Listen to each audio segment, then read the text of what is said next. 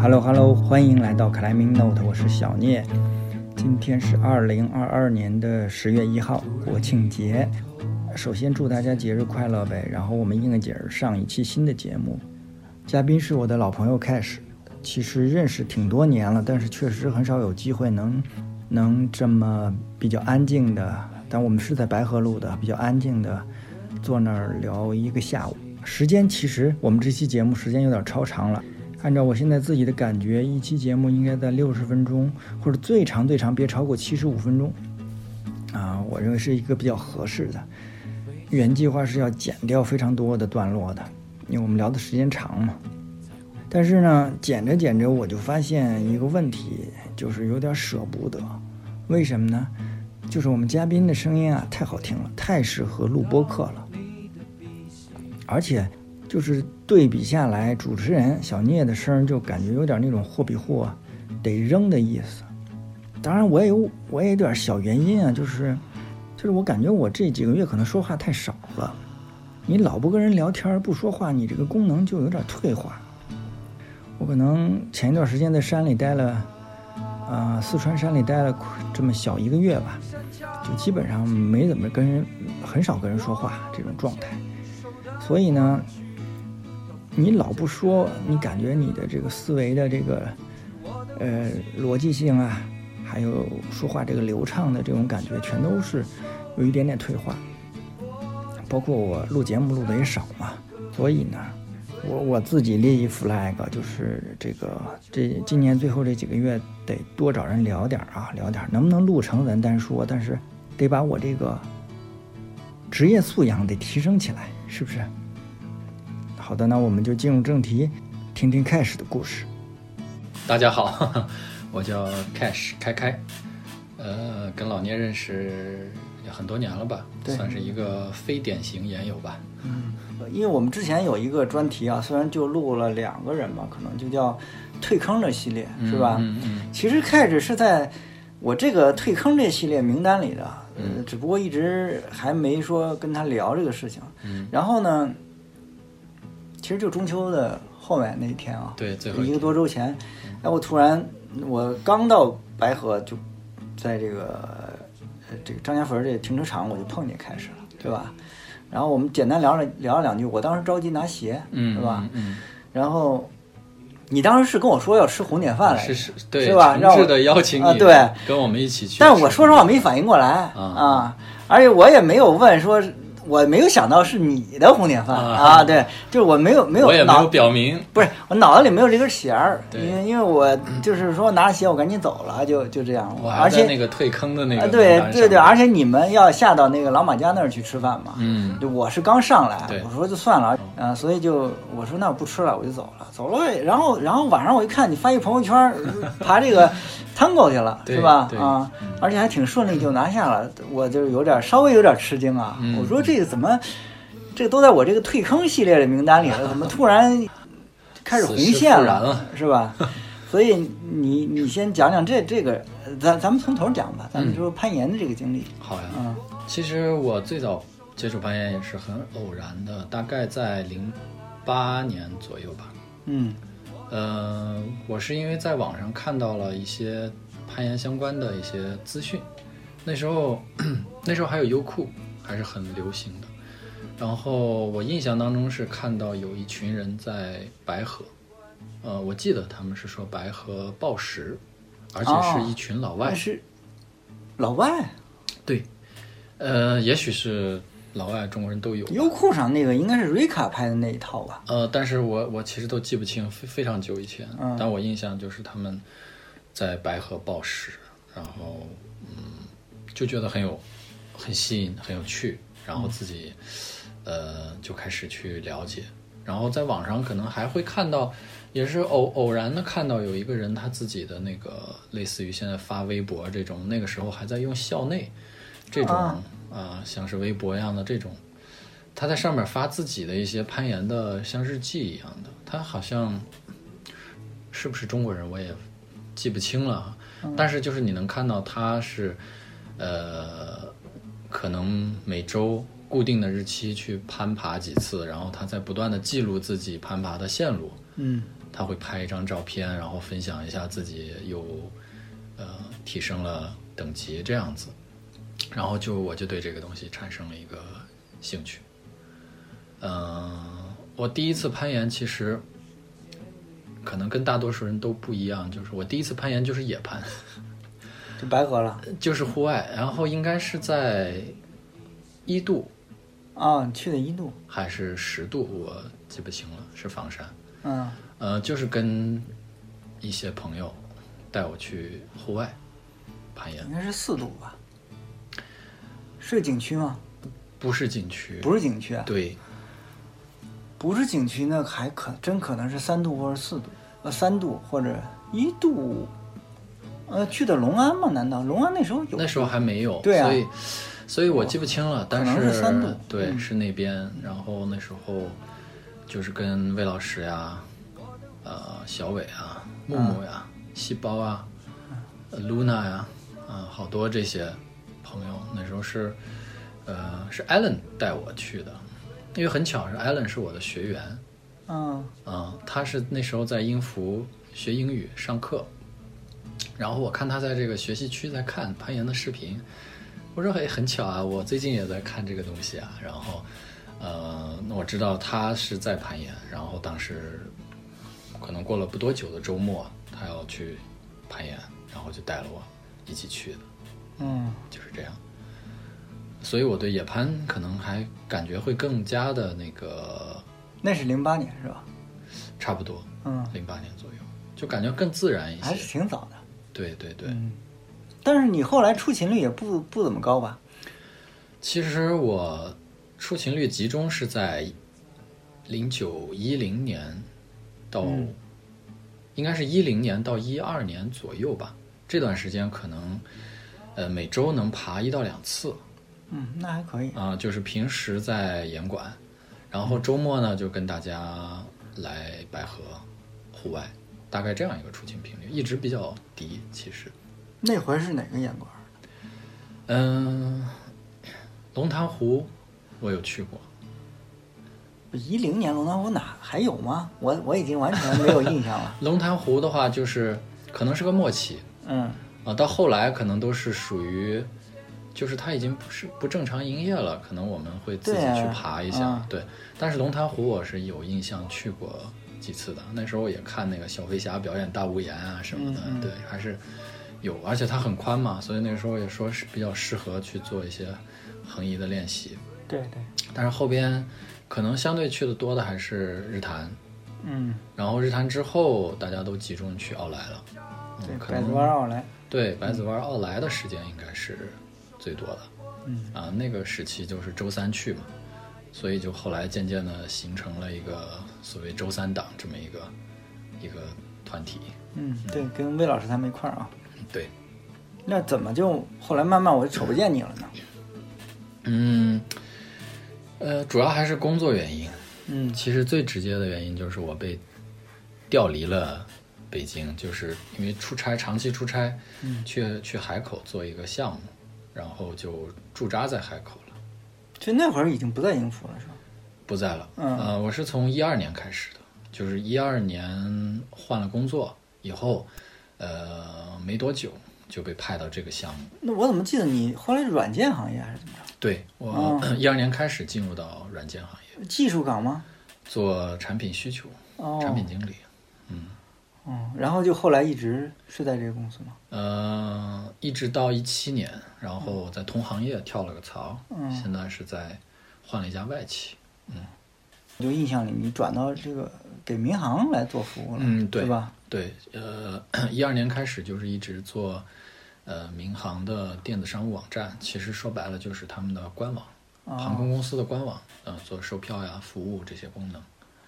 也是产品经理这一块吗？对，嗯、一直现在也还是在做这块儿的业务，那这两年受影响大吗？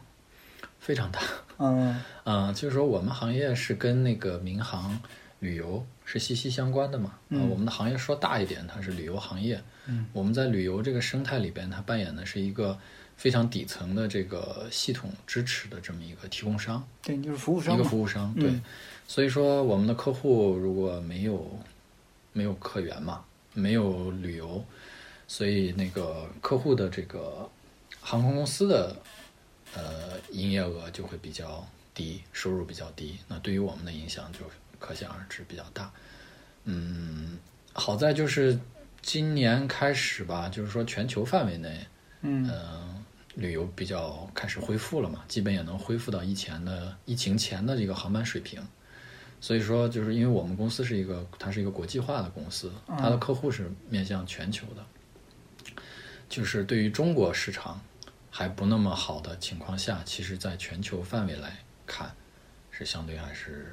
恢复一些了的。啊，嗯，这就是说你你跳完了以后，现在变成一个这个是外企是一个全球化的公司，对对吧？，之前是咱们国内的公司，就是更多的是服务国内的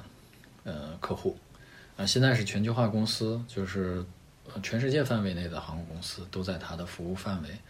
然后，但是我主要是负责我们中国嘛，毕竟是中国市场，还是几大、中国的几大航司。那就实际上等于有点儿拿这个，因为你全球化布局嘛，嗯有那些营收好的地方的利润要来贴一下国内的中国的呃这个运营了。对，我理解是，因为对你这这几年明显是国内的，你不管是航司还是你给他做服务的，嗯你们这些 wonder 不可能是挣钱的，嗯是吧？嗯只能是人是缩水的，肯定是。呃呃，而且是砍得很严重的，航空公司都在裁人嘛，对吧？对，航空公司是在裁人，然后，呃，相对的就是跟我们的这种呃合作也是在走，就是对，他只保持一个最基本的对需求它会了保持，不对会新呃增不什会么不会有业务提啊升。 对对对，对啊，这是我们遇到的面临的这种挑战。那你们自己行业内部，我不知道有没有这种预测，呃，嗯就是会 U 型谷底反弹这种， 这个也会有，但啊是这个东西是实时在变的。嗯其实，在疫情期间，可能就会有预测，比如说二零年，那可能会调整到二三年。这个东西预期 不断的是在调整，你懂吗？啊嗯，嗯，也不知道是什么时候能够有个头了。现在，那就说说吧，怎么又呃回来了？嗯这嗯、是其因实为我换了工其实作啊我我比较轻松了吗？呃，那 倒没有。其实我属于在这个坑边儿上反复横跳的这啊种，因为也不能说退坑了吧，就是从个人角度讲，我并没有说，嗯，对对这个运动，呃，丧失了这个，呃，它的那个吸引力啊，或者是这个欲望，只是说基于客观条件，当时在海南的确是找不到攀爬的条件。嗯，嗯，因为在当时在网上也去找，海口好像有个演偶馆，尔是吧，嗯看到有说在某某体育馆，就离我们呃公司也很近。嗯但是你去了那个海口体育馆，你发现这个东西早已不复存在了，嗯就是它确实可能没有这个呃土壤啊或者是一群这个爱好者，嗯所以它其实早就没有了。嗯，可能也没有说发掘到说有山呀、或者是有这种大石头可以抱石这种，确实没有。嗯，这两年有了，嗯，对，可能在海边大家可以、嗯对可以开发一些这个资源，当时就没有，所以就是再加上就是工作可能还是比较相对忙一些，然后就做了一些呃调整，但是在这期间，嗯，但凡逢年过节的呃节假日，其实我基本都是回来北京，然后再找这些老朋友，嗯。呃，一起攀岩，攀个一两天这样子，所以是这样一种若即若离吧，没有完全离开，其实，嗯。然后今年的话，就是呃，从从应该说从去年开始，呃，因为家离的严管相对近了一些，所以就自然而然的开始了一个每周爬一次这么一个节奏，哦嗯就是我每周会去汶山，啊，你离那边近，哎，对，现在离那边近一些。然后从汶山呢，就是相当于像从零开始一样，因为之前 也也转向其他运动比较多，攀岩很少，会发现就是可能爬个五点八、五点九，也不是说很轻松了，就是这种状态，真的像是一个从零开始。呃，但是经过这一年的攀爬，就是觉得，哎，呃，也能找回来这个状态了，就从五点八、五点九到呃五点一零，嗯， 然后幺幺，然后就是想着说，哎，我是不是可以爬一爬幺幺了？因为这么多年了，嗯也一直有一个这个念想在那儿，因为很久以前摸过这个 Tango 这条线嘛，嗯嗯，很有名的一条线。然后，嗯，就突然有一天吧，可能也不知道怎么想的，就觉得说我应该把这个目标重新立起来。呃，因为讲实话，之前立了好多次， 这个都是有有有纸记录在案的，都是存在好多次。有一回是一年年会，跟魏老师啊这些朋友年会的时候，大家拿了一个这种呃一个本子，一个愿望册吧，拿出来这么一个本儿，然后每个人就写一个自己的愿望，然后我当时就写了一个我要红 Tango，啊但是呢，我知道自己还没有这个红它的这种条件和能力实力，所以呢，这个日期呢一直都写的是二零二某年某月某日啊，不敢立一个特别的确切的一个 flag。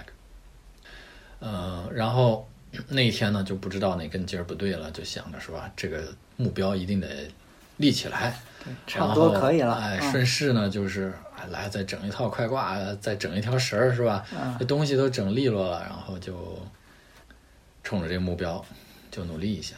嗯，然后在严管呢，也就是呃循序渐进的，一点一点的。其实，在严管也就爬爬，呃，开始爬实地的线了。嗯然后就觉得呃还还可以，状态在恢复，然后就夏天呃到中秋节之前这段时间来了几次白河，那实际就是你在牛皮峡谷也没去几次，是呃吧前后的话应该是三次，三次，嗯嗯，每一次按三到五把的样子，可能第一次去呢就是把动作分完了，嗯因为以前知道这条线也爬过，然后大家挂了线，然后就把动作分了，然后就觉得没有动作上没有障碍的，只是说耐力可能会会导致在某一步掉，然后呃这次分完以后呢，其实就做了一个小计划，就是我九月份嗯、呃分两次，九月第一周请了两天假，连一个周末，嗯九月最后一周，也就是呃今天嗯和明天，以及请了两天假，想着说九月把这条线给干掉，嗯，是这样想的。但是小插曲提前完成，提前完成，就是呃九月第一周去的时候，啊，因为呃天气也不错，然后又有大家帮忙呃指导呀、挂线呀， 所以就是第一把上线就顶红了。啊嗯，然后就是可能带来了一点点意外的这种信心吧，嗯，然后就似乎潜移默化的把这个目标给提前了，嗯就没有想着说一定要到今天九月的末再去把它完成。那我理解其实嗯就是甭管你怎么说，你说是在这么多年在这个坑边儿上徘徊吧，嗯嗯但实际上还是在进步，比较、但是比较缓慢啊，相对比较缓慢一点的进步。嗯那你觉得就是能够保持这样一个，虽然这个曲线相对平一点啊，嗯从零八年到现在是一条幺幺的线路，曲线相对平一点，但是甭管它，它还是往上走的这个、嗯这个东西。那那你能保持这样的一个往上走这样一个态势，嗯那你觉得有什么？呃，觉得可以分享的，或者说你呃，就怎么能够保证这样一个状态呢？嗯，其实也是蛮不容易的，嗯，像你说的工作还变动好多次，嗯嗯。嗯对，嗯，其实我觉得，呃，最重要的可能还是你呃对这个运动还是有关注吧。嗯嗯，当然，其实说白了，这这条幺幺的线应该本身也不是一个太大的一个挑战，可能只要你保持基本的一个攀爬，嗯，呃，因为你的指力，对现在的嗯这个年轻一点的对 climber 很容易，嗯我觉得就是很快现现在的这个呃 climber 的话，一年甚至更短，他可能很快就可以进入到这样一个阶段。嗯、并不是说在我们以前可能会觉得是一一种挑战。嗯这个现在的这种攀岩的训练和技术的发展，和严管的条件都好了嘛，对对对，实际上它对于普通人来讲，并不是特别大的一个目标，啊、更多的可能是对于我来讲是一种，呃，一种情节吧，就是一种一个夙愿，其实就是很早以前的一个愿望，然后有很多原因和情况没有办法实现，但是现在呢，觉得自己还还我身体啊各方面啊心理这这方面，我觉得还还可以再去挑战一下这件事情。我我还一直没问过你，你哪年的呀？我是八五年，哦，那还比较年轻，嗯，也奔四了，所以对，还还还还比较年轻，对可以，嗯嗯，其实，呃，你刚才讲到就是怎么样保持这种一个状态嘛，嗯那我觉得大部分的人的这种经验还是比较适用的，就是说，呃，每周可能要保持一个两次左右的攀爬，嗯会是一个比较好的。那像我呢，可能就是一一周，这一年以来是一个一周一次的这么一个攀爬的过程，所以进步你还还有是别的运动吗？嗯，少一些。之前我是呃练了几年铁人三项，嗯，大概从这个要练的嗯项目多，这个要投入比较大的精力了。对，这是一个耗时的一个事情，就是、呃，可能是一个克服对抗无聊比较好的一种一种方式，嗯因为它会让你很忙。嗯，那个训练起来是不是更？因为因为它也是比较成熟的体育项目，对，有有很多现成的计划呀什么之类的。呃，对，因为是应该说跑步、游泳、呃自行车都是相对发展比较竞技化的，呃，科学体系形成已经比较早的这种运动项目，你单独拉出来每一项啊、可能跑步的训练、自行车的训练、游泳的训练，那专业的教练和这种方法都有很多，是你可以去学习，可以去呃纳入到你的这种训练计划里边来的。嗯，比如说咱们现在，呃，普通运动爱爱好者对于心率这个呃数值都已经比较了解了，就是说基于心率来去分配自己的运动强度呀、对，呃，那么当我了解了自行车运动以后，我发现尤其是近些年，自行车运动除了基于心率之外，开始更多的基基于这个一个功率这样一个数值，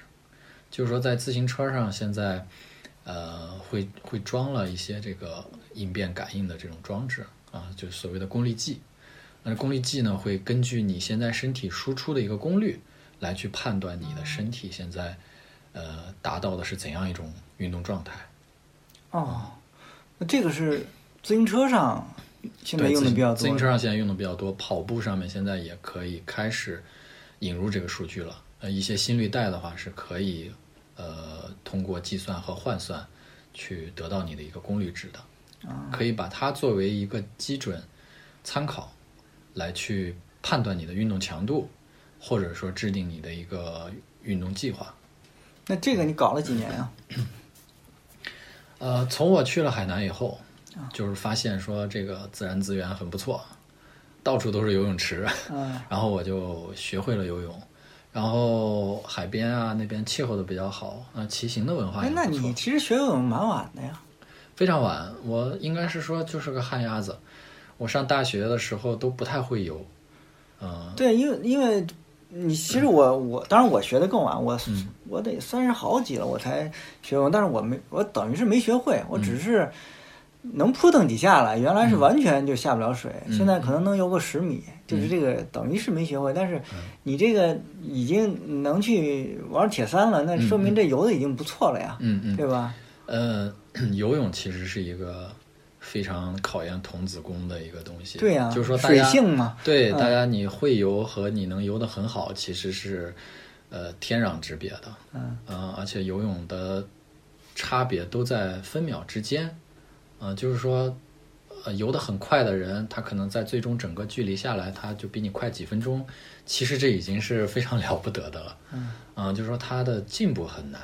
但是当然说我们会水，有水性了，可以在水里边儿呃长时间的游，这个其实通过学习训练就可以做到的。嗯，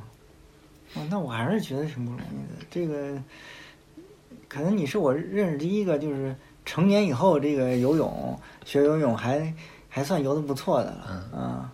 泳扎其实因为泳扎你因为你后来不，刚才咱们之前聊，你也参加已经是大铁了嘛？大铁要游多多少？啊大铁是游三点八公里，对呀、你三点八公里，我操！嗯慢慢游呗。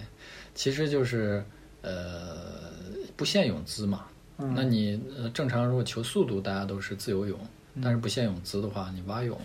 你混合泳、你仰泳，你愿意怎么游都可以，完成就可以了。嗯，对，嗯那时候、呃、最勤奋的时候，我们说嗯吧，就是搞铁三，你的这个或者一个周或者一个月是要练多长时间呢？一个什么样的频率？嗯，可能平时的晚上会有一些跑步，然后呃嗯会某些晚上会去游泳，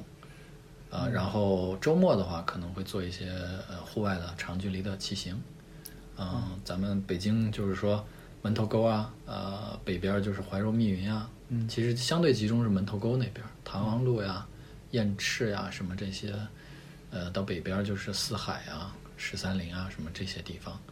每周末其实都有很多人在做这种对长距，离。这两年尤其自行车，嗯，嗯，人特别多。嗯，端端不也在练吗？但他对今年好像没怎么没怎么练吧？呃，可能因为没有比赛嘛，其嗯实大家就是都很迷茫。这所以前两天那三夫那个能比，我还挺奇怪的啊。对那不容易。啊，因为这些年，呃，在北京比就不说了，在外地很多比赛都取消了嘛，因嗯为铁三比赛相对来讲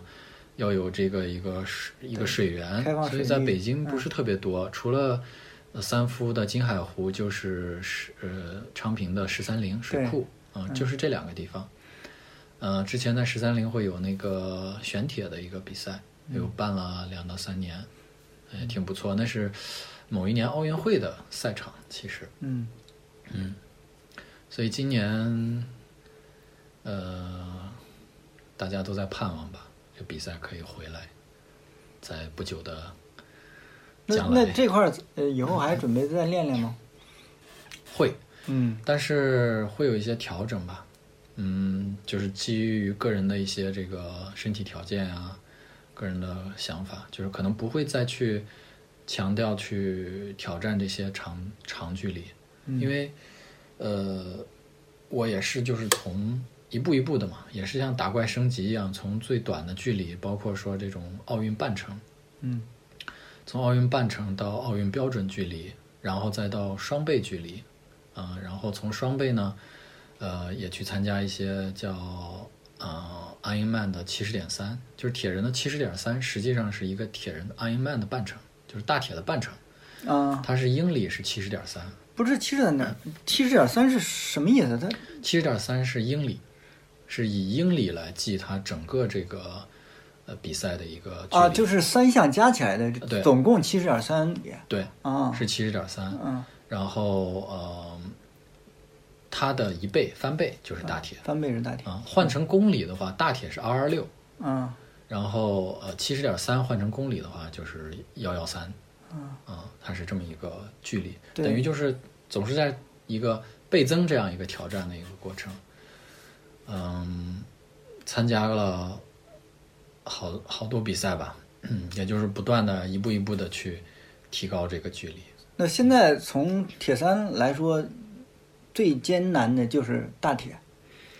呃， 标准意义上吧，就是说标准意义上可能比较最长距离的就是大铁，当然可能会有一些极限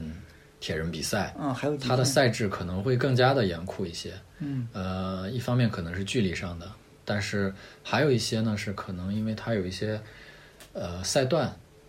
嗯，比较艰难的赛段而著称的，就可能它最后的跑步赛段爬升比较大，它可能要爬一个所谓光明顶这样子的，嗯就是一个要爬到山顶上。啊爬升比较大，或者是有一些挪威的有一个叫 Norseman 一个极限铁人，他就是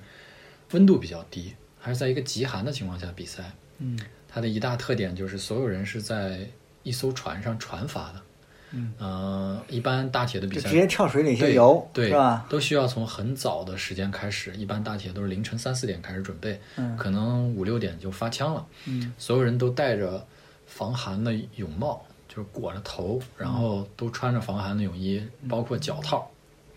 跳到一个冰冷的一个，应该是一个河里边吧，嗯然后游到岸上，然后再骑车，然后再最后嗯跑步，而且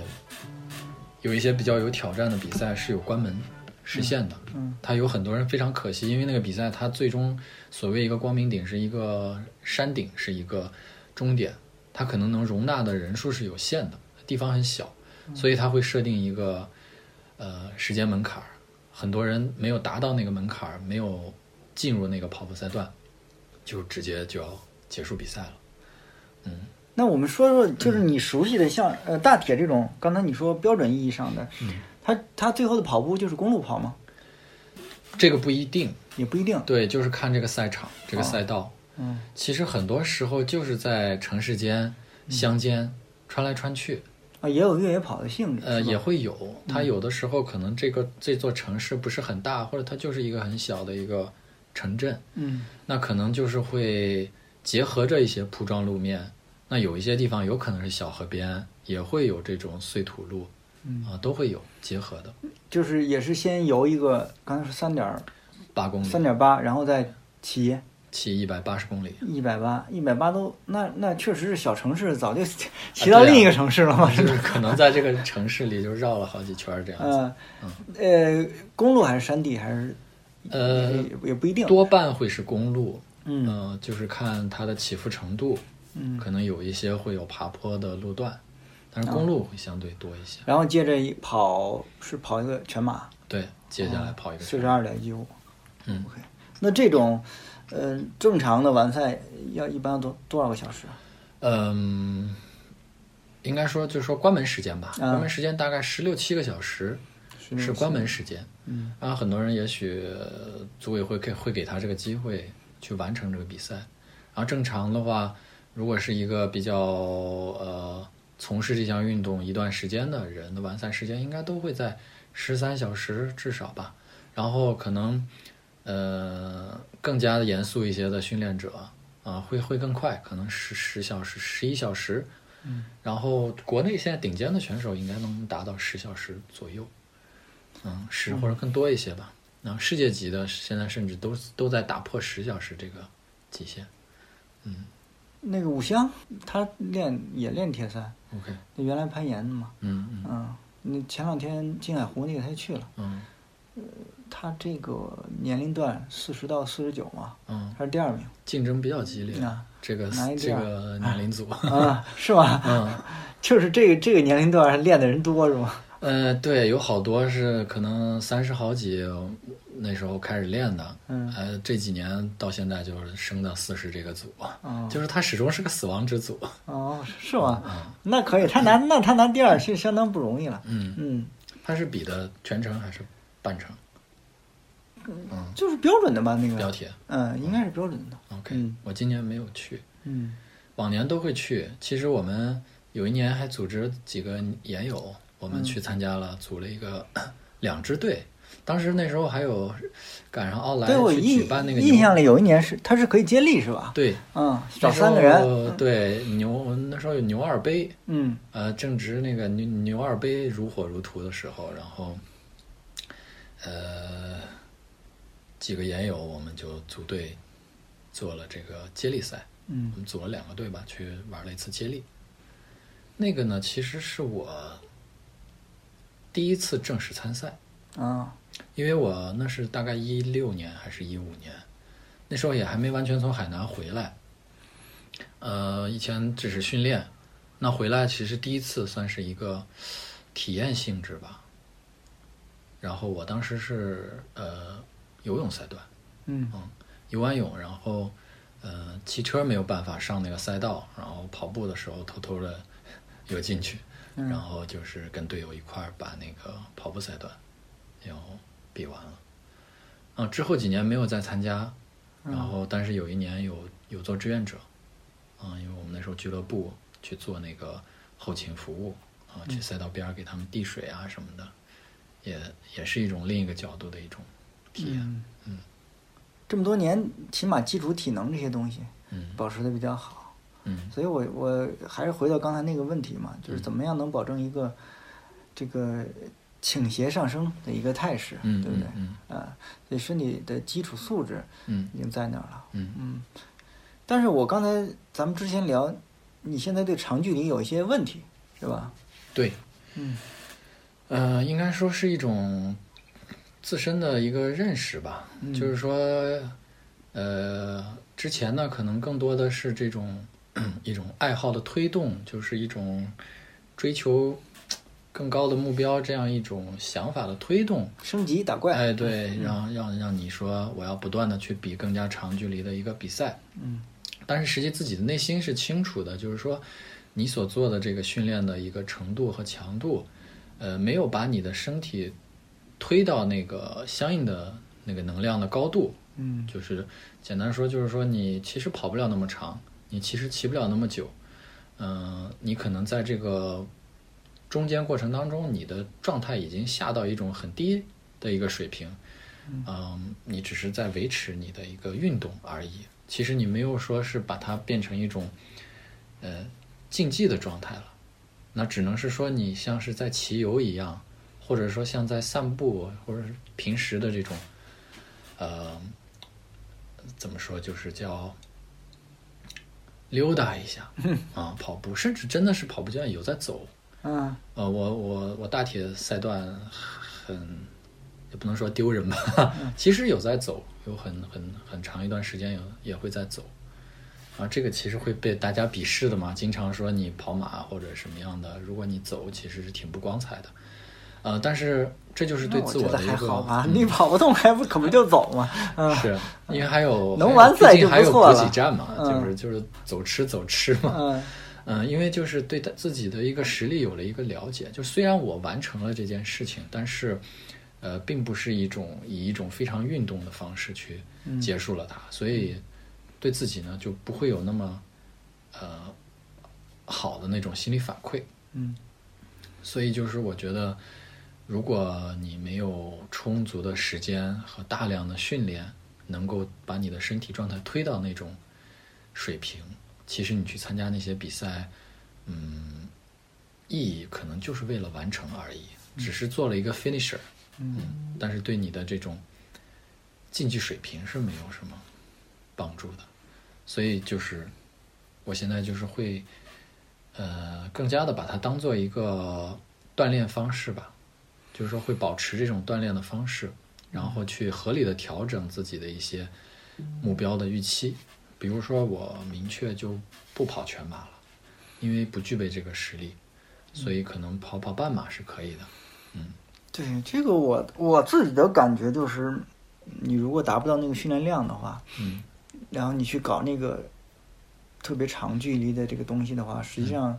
不能说它就不能它叫它一个享受的事情，而变嗯成它会有其实造成呃身体的伤病。一个对吧煎熬，嗯，呃，我我更多理解是它会呃就是跑伤了，损害身体。对，它是损害身体了。对嗯我一般在铁三比赛的时候，可能也没有把自己逼到那么极限的，尤其像大铁这种长距离，那最后就是坚持完而已嘛。嗯像但是有一回，在一个类似于山地的这种带越野性质的，它是一个多项赛，然后它有一段是跑步，然后那一次呢，就是因为是一个团队赛，嗯然后有一段时间呢，就是感觉我们在被关门的这个濒临关门的这个节骨眼儿，后边有一个收尾的人不断的在敲打我们说：“你们再不快点儿就关完门了。完蛋了啊！”嗯然后这个我们带队的就开始跑，然后我就跟在后边儿。但是那个时候正好到一个体能断档的时候，嗯，前面吃了一些东西呢，实际上还没有不好消转化，嗯对，吃了点牛肉干，嗯它没有产生这个糖原这个能量，然后我就跟着就一个拼命的跟着，拼命的跟着，就是我当时体验到了一种近乎失去快失去意识的一个状态，我操，然后就是有一点感觉我眼睛都要闭上了，就这么就是晃悠着跑，然后当时有一个意象的感觉，就是好像这个发动机有一瞬间最后一滴油被烧完了那么个感觉，就我当时真的是觉得啊我被烧空了，嗯我剩下来就是意志支支撑着我说我不能掉队啊，前面还是个妹子，咱不好意思掉队，就是那样一个状态去去坚持的一个过程。但我觉得可能你提到就是这些年马拉松也出了一些猝死的事故，我觉得可能大家要就比较警醒的就是这一块儿，不要把自己的身体放到一个你不可控的一个位置当中去。如果你没有长时间经常去训练，去适应这种状态，你可能觉得这一次我要突破自己。其实我会有遇到一些朋友，他们是抱着一种我要完成一个壮举，我要做一件特别嗯、很了不起的事情，有有抱着这样一些心态的人去参加一些比较有难度的比赛的，我觉得可能需要呃警醒一些，就是当你身体到极限的时候，实际上是要听从自己的身体的一些信号的，需要降速，需要停止，都是必要的。这其实也是一个经验的问题。对，反正有经验的，嗯你不管说攀岩的，嗯还像你说玩这个铁三啊，都是或者我们单纯的说跑马，嗯对吧？它实际上都是一个，嗯、不断的调整的一个过程。就是有的时候，就像你刚才说的那种状态，但那种状态，它有可能是一个过激的反应，也有可能。嗯，对吧？嗯也有也有可能是一个正常，就是确实是到那个份儿上了。对这个是呃要不断的调教的，对对不对？对，就说你你你只有有这样足够多的经经验验以后啊你才知道这个自己的点嗯这个极限这个点，对然后呢，你同时呢，你这个有了，如果能够在针对性的进行一些训练，你还能把你的极限又再往前推一嗯推一点儿，步是吧？嗯嗯这个这个真的是，就就像我这几年感觉比较多的是一个失温的状态，嗯就是失温的这个所谓的失温的一个状态是在哪里？因为我们在这个圈子里时间长了以后，哎呀，大家都都知道，尤其可能零几年北京就有这个徒步室温走道的，对吧？嗯嗯非常有名，好像是黄草梁还是哪儿，对吧？嗯嗯，这个大家都对这个东西有所有所了解嗯了啊。你包括不应该穿纯棉的，对吧？啊，要排汗这些东西速干，嗯但是，呃，呃，你也可以从资料上查到很多失温的状态什么的，嗯但跟你自己经历失温还是两没有回体事验过儿，嗯对吧？啊，或者说，铁三，对吧？你这个你没有游泳啊，温度很低的话，你肯定会抖啊，嗯对不对？嗯会抖，但抖到一个什么程度，到一个危险的程度，嗯或者说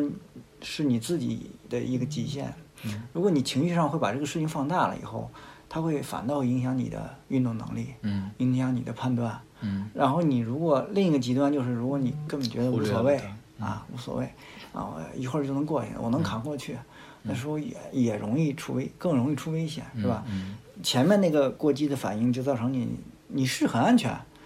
呃因为你马上就放弃了嘛，这撤了嘛，嗯对不对？还有另一个反应就是那个就把你呃推到那个，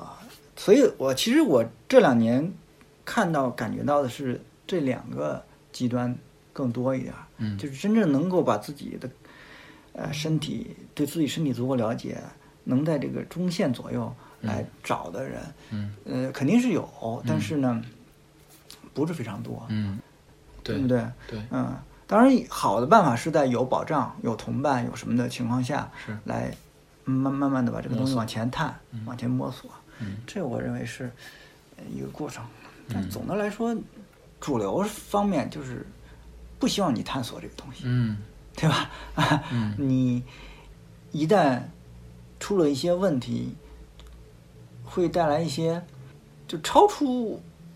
本来不应该你去面对或者承担的一些事情。嗯啊，它它会它会带来一些附加的东西，负面的东西，嗯嗯导致很多人不愿意那个，就越来越往回缩的这个状态。嗯嗯。OK，你你提到这个，其实我是会想到说，前些年，嗯，咱们就是在攀岩的这个圈子里边，嗯，会还会有一些年轻人去尝试，比如说 free solo 这种形式，嗯嗯，嗯，甚至就是比较有名的，我看过像是那个阿文，嗯甚至也 free solo 过难度很比较高的项目，好像是幺三幺三幺三左 free 右的 solo 嗯吧？对，嗯，嗯，可能现在就没有了。啊，早就对，对，现在就没有人可能去对这种形式。虽然说这些年，由于那个 Alex 的这个电影嗯《Alone on the Wall》，然后这部电影让啊，它叫 Free Solo 吧？ ，free solo，这部电影好像把这个运动推到了大众的眼前，嗯啊，甚至身边很多就是不接触攀岩运动的人都知道了这个事情，但是好像没有没有看到说我们身边有这种运动员会被他去触动，然后去做一些 free solo 的一些呃一呃些尝试。对我感觉就是规训嗯啊，嗯、就是舆论啊，整个价值观嗯都是这样。呃，告诉你那个是不正当的啊，嗯呃，你做的事情是啊、不负责任的嗯啊，是这个要被批评的、嗯啊，类似这种东西，对吧？这对于我们的这个新一代的克莱姆，那也你为什么早年有这么多人？那最早陈辉嘛，嗯，啊，free 还 solo 有冰做壁高高啊空，扁带之类的。呃，高空扁担还相对安全多了。嗯呃，他 free solo 他很早就开始玩了，嗯、就是只是我觉得反倒是因为那个时候，呃，玩的人少，也没有那么多。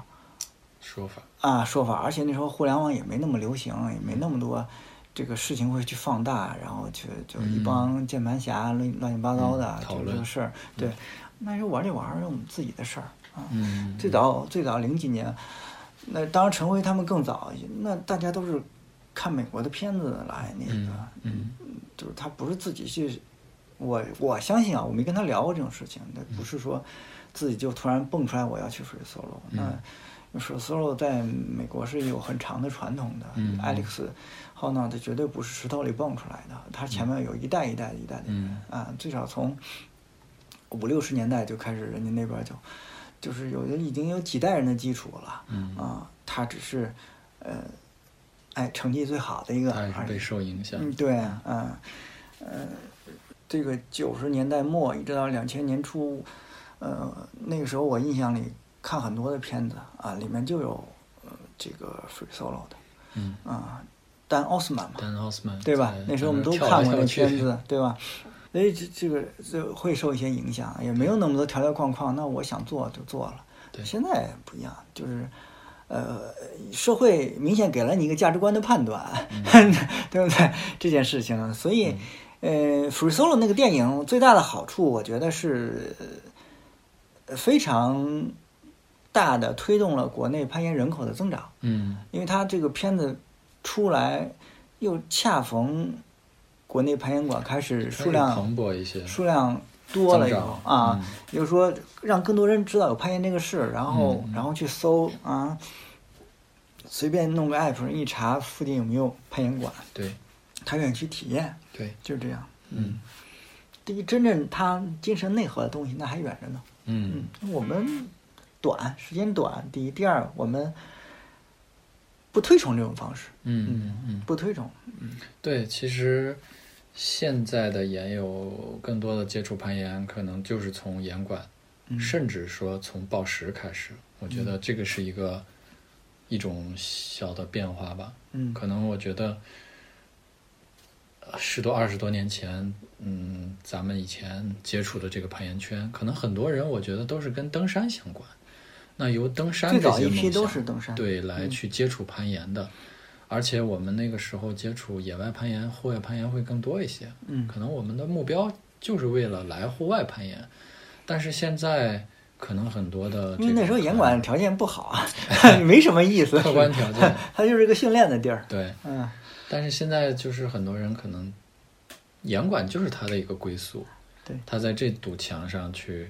完成一些更高的难度，其实就已经是一个非常好的一个体验了。嗯嗯，那可能关于户外和这个室内攀岩，逐渐的也会形成一些话题，我觉得，嗯那呃那那下一步这个怎么均衡这个事情呢？你还要练铁三，还要攀岩，还有其实现在基本上是对于铁三来说，嗯因为理论上讲，各个类型的，呃，大小的长距离、短距离的赛事已经有体验过了嘛，嗯所以很多人也会进入这种状态。大铁完了之后，基本也就没有什么进取的动力了。啊嗯，所以就是说，对于我来讲，可能不会再去集中的、密集的去参加比赛了，可能 就是作为一种锻炼方式，因为还是有很多呃，它从不同角度去去帮助你去审审视自己的身体。你游泳，你会了解到你的柔韧性，你肩部柔韧性的问题。你为了游游得更快，你就要解决你的肩部柔韧性。那它跟攀岩又可以有相互辅助的地方，因为你的肩部的灵活性和柔韧性对于攀岩非常重要。节省体力、呃做动作也非常有帮助。所以就是说，呃，运动还可以坚持，你在家里也可以骑那个现在流行骑自行车儿、 骑行台，嗯，就是你可以进入元宇宙里边儿、嗯 去跟别人骑行，也挺有意思的。其实，呃，当然周末你也可以长距离。嗯，比如说，我可以设想一下，我周末骑个长距离到白河来，然后接着攀岩，就是我觉得哎也是很有嗯哎趣那的一件事你情。说到这，我想起来了，他们跟我说这个骑自行车跟攀岩有点儿抵触啊吧，就是嗯练的东西有有点儿有点儿反作用。是这样吗？嗯，反正我认识一骑车的是这么跟我说的。哦，嗯嗯，这个我没有具体分析过。嗯，嗯，反正你自己倒没那么多感受。对，没有。嗯呃，倒是说就是，呃，跑步和游泳，呃，跑步、骑车啊，可能就跟游泳相互有一点。它其实主要关键是说在哪儿，是指着脚踝这一块儿，因为游泳的脚踝是非常关键打腿的一个环节。嗯你的脚踝必须足够软，你才能产生那种鞭状的打腿，用脚去产生推进力。如果你的脚踝很硬，你像咱们这攀岩，你的脚踝始终保持一个非常呃刚性的一种状态，嗯，那它的脚踝就不容易软。去打水的时候，就像锄头在锄一样，甚至会产生反向的推力，那这个是抵触的。嗯但是总的来讲，骑车和跑步，它的心肺功能是共通的。对，啊，很多这个跑步好的人，他骑车也也会有很好的一个基础。就是那下一步攀岩这块儿呢，嗯，攀岩这块儿呢，红了探戈以后就比较放松，嗯，就有一种轻松感了。 flag，嗯哎，对，就觉得我暂时我可以不立 flag 了，嗯我就可以享受攀爬了，就可以随便爬呗。嗯呃，跟着大家一块儿可以摸摸线，然后其实就是享受的一个过程了。嗯嗯啊、暂时不会定目标。其实如果有机会，再爬爬解组呀、啊，或者报时啊，现在我感觉白河也会开始兴起一些报时的一些活动。我我会先比较舒适的攀爬一段时间吧，嗯啊、因为那个就是红线有的时候还是会产生一些思想上面的焦虑，会有会带来很多思考，嗯，就是呃会有一些压力，也会影响生活，啊是吗？甚至甚至会影响生活。怎么说？就是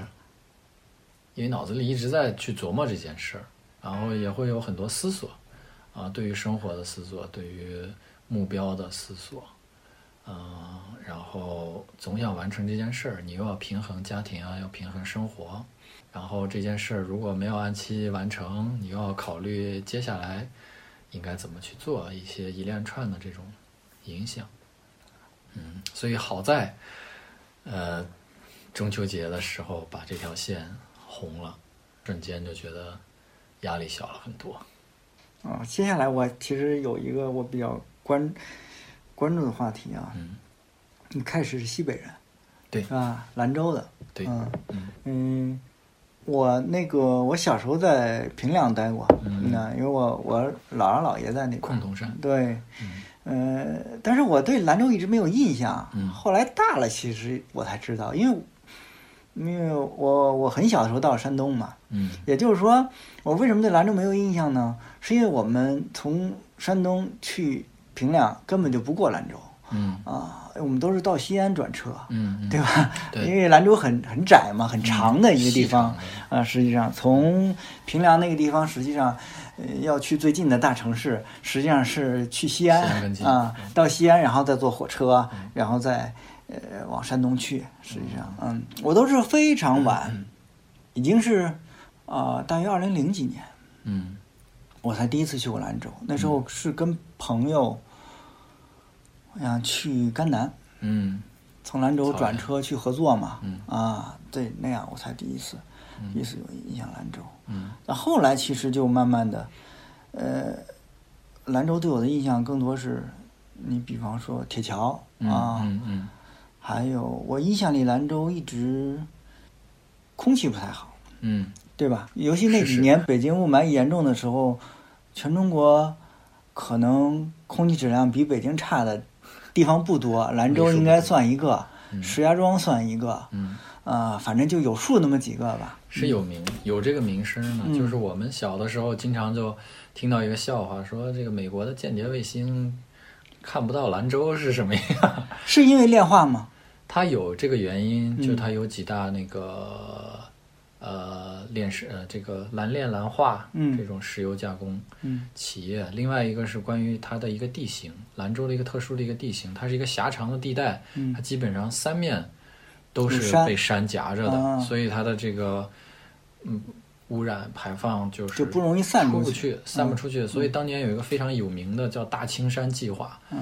呃，是在兰州的大概东面吧，可能把某一座山完全用水给冲开一个切口，我操，就是有这么一一个计划，当时应该也是执行了的。执行了，对，那那现在冲开了，应该是，肯定是打开了一部分吧。我操啊、对，啊，嗯、但是真正好像有影响、有效果，应该是后几年。嗯后几年我印象那时候我已经不在兰州了，毕业呃上上大学来北京，呃那些年是把所有的那个锅炉房都给取缔掉了，嗯就是它以前我们都会有很多的那个 自己的工厂大院儿啊、家属院儿，它的这个锅炉房自己供暖的形式嗯都被集中供暖给替代掉了，所以像现在我们家里边儿都是装的那种壁挂炉似的烧天然气的这哦种暖气。自从那个之后，似乎是把兰州的空气质量水平提高了。那那没有改天然气之前，难道烧的煤吗？对哦，那肯定就没对办法，了。就是锅炉那房都是烧煤的这种。哦，等于有炼化，但是天然气并没有那时候没有大规没模有的没有大规模哦使用，啊，烧煤是确实是问题。呃，家户家家户户用的是煤气罐儿，嗯嗯嗯，啊，对你小时候是还是用过煤气罐儿？对、嗯我们就是家里都是用煤气罐儿，嗯然后当然你可能到郊区啊或者一些这个呃村镇呢，可能还会烧柴火的这种。嗯，包括我小时候，我们小学呢也是属于这种郊区小学、嗯村镇小学，我们是生那个煤炉子的。嗯，我们那时候小小孩儿又不会，都是家长轮班儿，大早上去，你可能蜂窝这煤种吗？嗯、自制的都是，那是不是煤饼那种东西？煤饼差不多。啊我我有印象，我们小学有一次劳动，就是发动我们学生自己去做那个煤饼。嗯我是有这种印象的，是有一个木框这样子一个模具，然后把那个煤放进去，然后拓出来的一块一块煤砖一样的东西。嗯我们烧的是这种，然后父母可能一周会轮到一次啊，或者哪一天就轮到你了，你的父母就拿着那个牛皮纸，嗯呃，那那那是铺以前铺那个平房的房顶会铺一层牛皮毡，它应该是起一个防水的这种作用的，但是它是油的，呃，点起来以后就会滴油，啊所以就拿那个作为引燃的工具，在一些柴火，然后把那个煤炉点起来，让爸妈给你生好火，然后去上班了。啊， 我们那时候还烧煤炉子，这是一个体验。还有一个体验，我觉得最有名，其实对我印象就是兰州牛肉面了嘛。嗯，是吧？嗯嗯嗯嗯我那年确实到兰州，我还专门去随便找了一家，但是这个东西对你们特别讲究要去哪儿吃吗？呃不会，啊，其实，在兰州，我们的这个呃印象是，它整体的水平是很平均的。对，我觉得那个是竞争充分、充分激烈的一个嗯是的市场了。你你但凡做的不好，你根本活不下去，因为它对是太。就像我因为因为呃，我爸他们家在宁夏嘛，嗯那那是一样，牛肉面非常就是一个普及的嗯，对，就是一个老百姓恨不得每天都要吃的一个东西了对。那那当然，兰州更吃的更多一点儿是。我的意思就是，你只要看路边一个稍微开的有点年头的饭馆儿，对那兰牛肉面那肯定是差不了的，不然他根本活不下 去。它差不了，但是呢，我们会呃也会有一些推荐，是就是好像在兰州它会有这么一种风潮，嗯就是它隔一段时间某一家店会比较有响亮的名气。嗯呃，原因呢，可能是因为这一家他做了非常棒的辣椒，啊，辣子 哎，可能过一段时间呢，是那一家呢做了特别棒的汤，啊，或者是哎那家的面哎特别有一点独特的地方，是这样，好像一个风潮，一段时间一段时间这样啊。今年是呃这个马甲，明年是那个马甲，然后后来又有什么这个国强家，明年又是什么白占强，我什这么为什么那么多国强，我也不明白。对他名字都都挺像，反正啊，是这么样一个过程。就是大家其实也可能因为平均水平就很高，那就是某一家可能做到一些独特的创新的时候，大家都会蜂拥去体验一下，可能是这么一个状态。那你吃面挑吗？比方在北京的牛肉面，嗯，没有预期，所以也不挑。嗯对，但你能吃出来哪家你比较喜欢做的好一点？对嗯，就是它的口味上是肯定有比较明显的区别的。嗯你比如说最最次等的，嗯可能在外地啊，比如某些地方，它所谓打着这个牛肉面字号的面，它其实汤里边儿就是充斥着咸味儿、胡椒味儿嗯啊这种口味。嗯那可能在一些中等水平，比如在北京大街小巷比较普遍的，它就是有一股清汤的那个味道，但是它这个汤的味呢是过分单一的，或者很寡淡的，嗯尝不出来什么肉也好，或者是呃骨汤的这种味道的。那就是高一档呢，就是在兰州的普遍水平，就是你这个汤这个面入口呢，你就会觉得说它是有多一层的这个味道的，嗯，所以这种味道，呃，离开了兰州以后，在其他地方能吃到的就是机会比较少，但是偶尔有一些店，嗯嗯，比如说你去到这个呃呃飞天大厦，它其实是兰州驻京办，啊嗯嗯，还有包括说燕兰楼，燕兰楼其实也是这个嗯兰州人开的。这个在这些地方呢，你可能就会吃到相对比普通的水平水准稍微高一些，就是它的汤呢不是那么的单调的那种，一种不能说咸也不能说酸，反正就是没有什么丰富的味道的汤啊，你可能在这些地方可以吃到稍微感觉不太一样的。但是每一回，也许是这种家乡的这种情节，一下车一到家门口，先去吃一碗这个面，它就是非常的舒适的，嗯这个口感就是特别好的，就很丰富，这个面就觉得吃不够的。对，就那个调配就完全符合你的那个期望，是吧？对你你是就是这个味觉就就就都出现了的，嗯嗯，这种啊，果然是兰州人。你嗯看刚，其实我们吃饭前，这个开始跟我讲他对食物不是那么的那个啊、敏感或者什嗯不敏么感，但是说起牛肉面来， 这从小吃的东可西能是少有的、是不一样啊仅有的一些觉得说，呃，非常喜欢的食物吧。嗯嗯，而且面这个东西，它有一种温暖人的效果，我觉得有的时候，尤其在冬天孤独的时候，或者是冷的时候，吃一碗面，然后它很快就会把体温帮你升上来，有一种很温暖的这种感觉。所以那你现在日常的饮食当中，嗯、也是面占多数吗？嗯，并没有，嗯就是一半一半吧，甚至可能米饭会吃的更多一些。就是一般大家可能对西边，西尤其西北，嗯，呃，人的笼统印象是可能吃面食会比较多一些。对，但是从我们印象里，就是米饭从小也吃的很多，就是也一半儿一半儿对半儿开这样子的一个状况。是你们家那边也是大院吗？我们算是一个厂区军工厂，军工厂对军工厂哦加三水线厂，对，嗯，对，因为我们那时候我我知道，那种平凉也有呃军工厂，山沟里面嗯，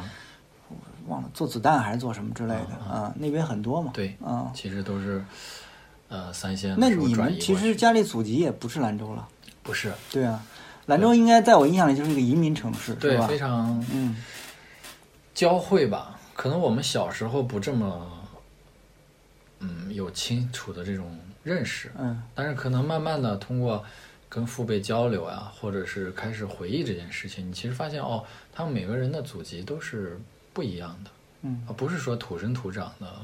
兰州人，对，所以它是一个文化，呃，或者起码饮食肯定是一个交汇的。对，嗯他甚至就是说，像是这个少数民族啊回民，呃，也相对比较多的一个地方，所以说，这个呃像牛肉面啊这种饮食，它就是一个回民的一个嗯呃一个一个风格的这么一个食物嘛。嗯我们小时候其实吃很多，呃，很有特色的食物，当时不不不不以为然，不知道。那其实现在看起来，嗯哇，太有这个民族特色了。什么羊头，我不知道你吃过没有，羊杂碎，嗯它就一个小摊儿，这个摊儿里这个羊的身体的五脏六腑什么都摆在那儿，甚至割个头。嗯你可以要个头自个儿去品，这里边儿什么可能眼睛、舌头、脑嗯袋啥的都都有。我们小时候就没有太吃过这些，但是我们那边有烤羊肉串儿吃的很多，嗯，兰州烤串儿也是铁签子嘛，铁签子烤的，嗯对就自行车条幅嘛，对，就是那种粗细嗯的那种。现在也是吧？现在应该还是嗯，对，而且这东西也不知道最早是嗯哪儿开始的，反正西安也是，嗯，然后我到银川，嗯，就是宁夏银川也是，包括青海也是，青海也是也吗？是这种铁签儿。不会吧？青海应该有也有大串儿吧？嗯对，当然我我到的那个是也是小的时候去的时候，嗯去西宁的时候，嗯啊、也是吃过类似于一个小车旁边鼓风机，然后啊架在上面铁签儿，啊然后吃完的铁签儿全都扔到一个桶里边儿，嗯然后基本上那个桶一般就像一个铁树一样的，对对嗯对啊，就留好多签子那种，我头些年去宁夏也去银川也是这样，对啊还是这样的。它那个兰州的烤羊肉做法还是有一些特色的。嗯，呃，至少我们吃的那些年的话，它有一段时间开始就是浇羊油，在烤的时候，嗯哦它是在往上面浇羊油的。它可能不浇羊油的情况下，最次它也可能会浇一些清油之类的，嗯，就是烤出来是会比较润泽的这么一种嗯质感。嗯啊，所以就是跟北京的一些烤羊肉串还是不太一样。那说回来，空气就兰州这几年空气好些了，是吧？呃，这几年是好，应该是要比以前好一些。嗯所以说，就提到兰州这个污染嘛，我们小的时候的确，嗯、总会有一种灰蒙蒙的感觉。嗯嗯、另外就是灰尘很多，这点跟北京就是说，怎么说呢，会类似。嗯就像你长时间，你比如说你的窗台儿什么不打扫的话，嗯它是有灰尘的。嗯像兰州的话，它就会有一种那种感觉，就是很多地方是蒙着灰尘的。再加上像我说，我们小时候生这个炉子呀，学校里还生炉子，你你对那种煤灰那是，青色的烟呀，嗯啊，对，黑烟呀，这种淡淡的有一种那种雾蒙蒙的那种感觉，是在印象里边是根植在这个印象里边有的。沙尘这几年也好多了，是吧？沙尘可能听说的也少，嗯，嗯，的确，我们小的时候经常会遇到黄对，沙。沙尘沙尘暴嘛，就是。啊，嗯嗯，我印象最深刻的一次是高中有一次考试，类似期末考试还是会考之类的，是一个可能是类似于数学考试吧，就是可以用血雨腥风来形容了，就是大家答题答得焦头烂额，嗯然后一抬头发现天是红色的，嗯就是可能沙尘结合着那个夕阳的那个呃那种反射，然后就北京透着头几红年色的还感有觉过呢，啊只不过非常少了。嗯，对，嗯，的确不像是以前的传言的啊，就是我们小的时候有有的人理解的说，你们那儿是不是都骑骆驼呀， 都是沙漠呀？嗯这个就是就是一种刻板印象吧，就嗯或者是传言了，其实并不是那样。对，那这是对嗯地理没有概念，这是。 对，就是说你们是不是骑骆驼呀，或者怎么样的？那确实还很少骑，没怎么骑过不。是河西走廊这没怎么骑骆驼啊，嗯对这是。 对，嗯，它是一个，嗯，很很小。其实现在你到了北京，对这个更大的这种是范围有了解以后，你会发现它很小，它是东西走向的一个城市，嗯，它的主干道基本都是东西走向的，那其他的路就是，呃，就是没有那样宽阔了。嗯它可能东西会有，也许三条或者四条我们比较熟悉的路，有的路甚至叫战备路，嗯可能就是战争备用路之类的这种意思啊、嗯它就可能就贴着山了，啊，就是这么几条路，从小就是走这些。然后你如果说以一个比较现实一点的例子来说，就是我打车从我家打到我奶奶家，就是一个非常从小时候觉得非常远的距离，就是你打破天出去，可能也都没几十块钱啊、嗯。嗯就是很那会不会是因为你这这几年回去也少了，它城市肯定也扩大了很多了吧？城市有扩大，但是它是在一个重新规划的一个新区，有个兰州新区嘛，它也是类似于像天津啊什么这种高新技术新区，它把包括把市政的那个城市的呃市政功能也规划到那边去了，所以很多这个在政府上班的人还得跑到那边去。但是那个新区面临很大的当时的问题就是缺水缺电，它要把电和水引过去特别困难。它离市区就是这个老的市区很远，开哦车起码得一个多小时，就是接近于快到机场，就是兰州机场那类个距离，似于新城，就新对建了一个一城个。新城。嗯呃，兰州的那个机场是比较出名的，离市区远的。像北京，咱们平时坐地铁、开车也得一个多小时，嗯兰州那个你坐大巴起码就是一到两个小时起吧，嗯，嗯，非常远。因为地形的原因，可能是可能是就是它本身没有那个特别太宽阔的地方，嗯兰州本来就夹在那里边儿，然后夹着一条河，黄河，嗯，所以嗯，的确就是它是一个有不同地域的那种风俗和特色夹杂在一起的。嗯，你可以看到一些清真寺啊，然后小的时候其实我们还会有很多那种，呃。就是亭台楼阁式那种建筑，尤其是公园儿。我们小时候去逛公园儿，它公园儿的外墙呀、那个大门啊，它都像是一个牌楼呀、什么这种比较传统的这种嗯古代的一些建筑，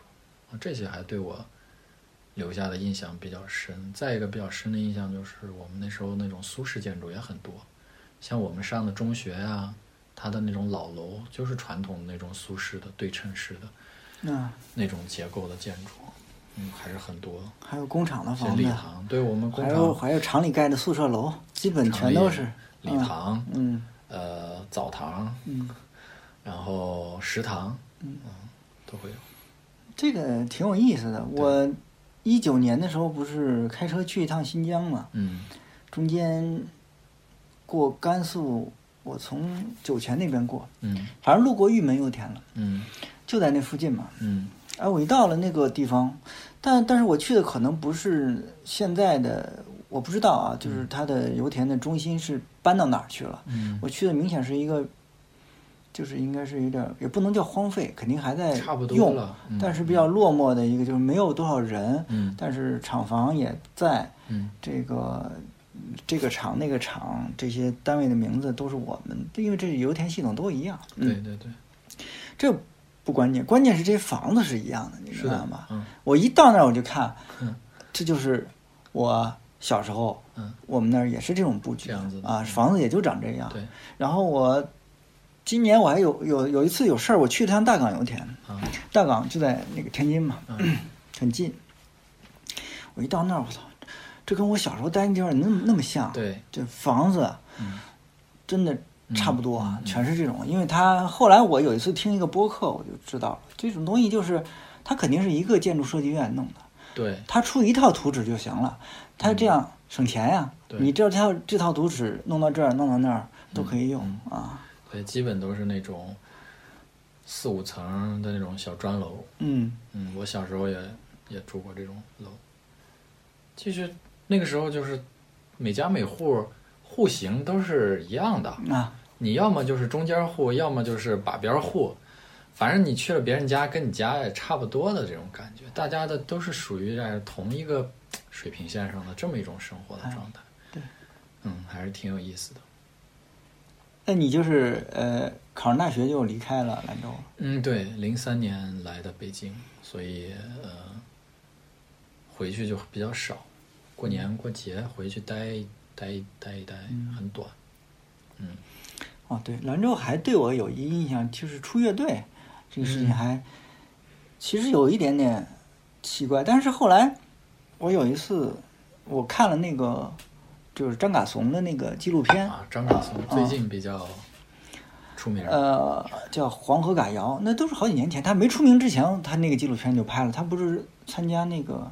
上海的那个叫什么达人秀，哦，那个年代就他他也落选了，嗯但是就把这个事情拍了一个纪录片，然后拍了他的家乡，嗯就是我其实才意识到，呃，当然这个中间不一定有直接联系啊，嗯就是就是甘肃的有有一些地方是有这个音乐的传统的，嗯啊嗯嗯那可能会有这样的一个土壤在那儿，它会出一些、嗯呃乐队啊。这两年我不太关注，原来不是野孩子嗯那个野孩子也，嗯、也算是在兰州发展过一段时间吧。应该他就是从兰州出来的嘛，嗯他应该是就我知道兰州最有名的乐队了嗯啊，嗯嗯，你说到这个音乐，其实确实在兰州还是有一定这个氛围的啊、尤其是在九十年代左右嗯那段时间，也是中国的可能内地的摇滚乐啊什么这个流行的那个时期，嗯呃，什么黑豹啊，嗯可能隐约记得说好像在街上见过，嗯所谓当年黑豹全国巡演的那种车，嗯可能是见过或者是听别人说过。然后那时候是正好我是上中学的时候，然后我身边其实也有一些朋友就在弹吉他，啊，所以我是从那个时候跟他们一块儿玩儿，就是自学，相互教学习弹唱啊什么的。那时候也会听他们讲说啊，我那个哥哥啊，是我那个叔叔啊，谁在弹琴。嗯啊所以就说那那个年代是有这么有一这些么一个青氛围年的，嗯对，而且我们，呃，我印象我们那时候我们院子里边也有一些一个呃是是呃是算是熟人吧， 在那个我们当地那个电子市场里边，电子市场嘛卖各种光盘啊什么这个电子产品，他们在那里边租了一个铺子卖打口碟的，嗯然后啊我们也是去那个地方淘碟的，就像北京以前有什么服装市场、五道口服装市场，什么这些西单地下城嗯这些淘音乐的地方嗯，在兰州也是有，像是这个电子商贸城，包括那个叫在什么什么厂，反正也是类似于一个这种呃批发市场的地方，嗯专门有人在去做这些走私打口的这种音乐产品的二次销售这种，所以那个时候会让我们也接触到了好多呃音乐的文化。那我不知道是不是跟他是个移民城市有关系，还是嗯说，呃，刚才我说的，呃，张嘎怂的这个，因为他在白银嘛，它有一他们些家就是白银传的嗯世家的一些，对，白银就离兰州很近了嘛，嗯对吧？嗯它有一些嗯民族的东西，呃呃，所谓花儿在、嗯在那边它有，嗯嗯，对花儿。我我奶奶是，呃，因为我奶奶爷爷是从青海嗯呃到兰州的，我奶奶年轻的时候也是唱花儿，她还去专门年纪挺大的时候跑回青海那边儿，青海是有一些呃这种花儿盛世的，就是它有一些那大个会每对年花儿大是会，佛诞莲吧，花山啊什么这些地方，呃，佛诞到现在好像是我忘了是在甘肃，好像是在甘肃，每年有、还是有。对，近这两年疫情停没停我不知道，嗯嗯，都不一定能停，因为它是民众自发的。对，呃，我我看过，我看过那个纪录片，他们最大规模的十万人，对，就是没有任何一个就是这个什么什么演唱会啊，什么国内这些能能够达到这个级别。嗯嗯当然，它是可能是三天，持续三天，一共来十万人。嗯嗯嗯，就是这个就在一个我忘了那个地名了，嗯是一个小县城，嗯然后呃宾馆、嗯招待所什么哪儿都没有住的，你很多就是在山上，嗯就是弄个帐篷，嗯嗯，就就待着，确实很壮观，嗯啊，我也听过那个张嘎松录的一些东西，他在现场采，他有好多的那个小调啊什么的，嗯都是跟那个现场的这个民间的这些人去学的。采风。嗯但是我觉得那边，因为我们平时生活的圈子里很少接触说有这种音乐的世家、有根基，嗯接触音乐的，可能更多的还是那个年代受流行音乐的影响啊，摇滚乐的那那一波的那种推动，可能那时候年轻人，嗯、也有这种外来文化的交流，可能有很多人，呃，喜欢上了这种摇滚乐也好了，流行音乐也好。嗯，其实我觉得兰州没有说让我